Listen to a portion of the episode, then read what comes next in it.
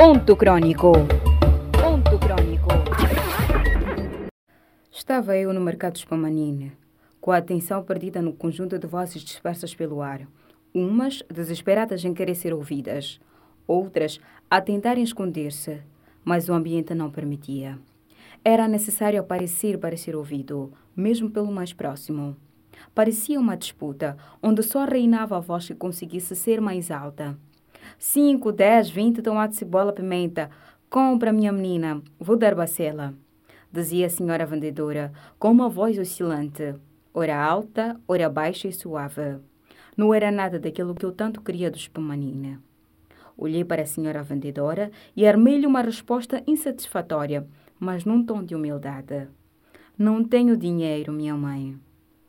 Desfocou o olhar de mim e continuou a espalhá-lo por aquele conjunto de pessoas que deambulavam por todos os lados, parecendo que não tinham destino.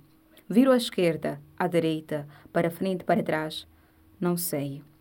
A enchente do mercado não permite que o meu olhar ache o que tanto preciso. Estou apreensiva. O tempo passa e eu, perdida nesse imenso espamanina.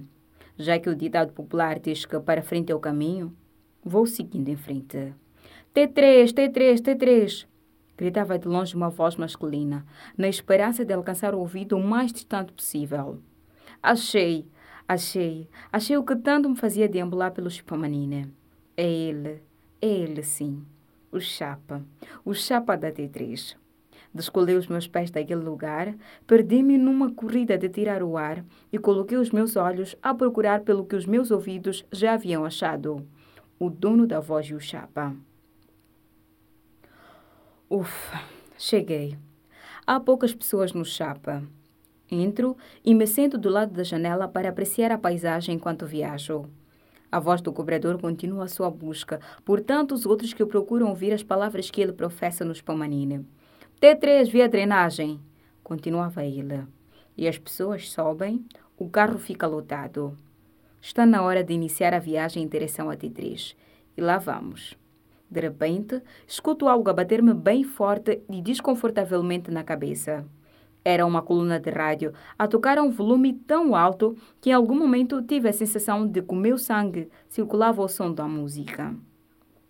O senhor motorista havia aberto o máximo do volume do rádio do seu carro e colocou músicas ao seu gosto e pôs-nos a escutar. Em algum momento, em algum momento, questionei-me se ele sabia que havia pessoas atrás dele e que o volume estava alto demais, a ponto de incomodar os que estavam ali a ser transportados, que no fim teriam de pagar um valor. E que até poderia haver alguém doente que não pode ouvir tamanho barulho. Será que ele se recordou de perguntar se podia tocar e naquele volume? E que deve respeito aos passageiros? Mas que perguntas absurdas estou aqui a fazer? Claro que ele sabe. Afinal, não parou no Spamanini para levar pessoas que vão subir e em troca dão dinheiro? Então, lá estão elas. Na verdade, o que se vê é um desrespeito pelo passageiro, que às vezes é confundido com um enturro de roupa, que se empurra, empurra, empurra até caber. Queremos viajar, não tem como. Dependemos destes. Se quiser subir um chapa na cidade de Maputo, tem que dançar conforme a música dos chapeiros.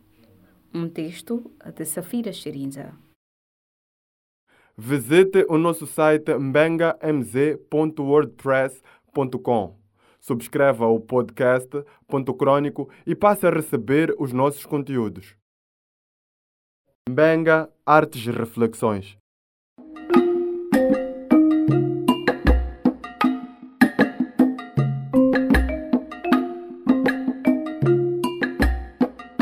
Ponto Crônico. Ponto Crônico.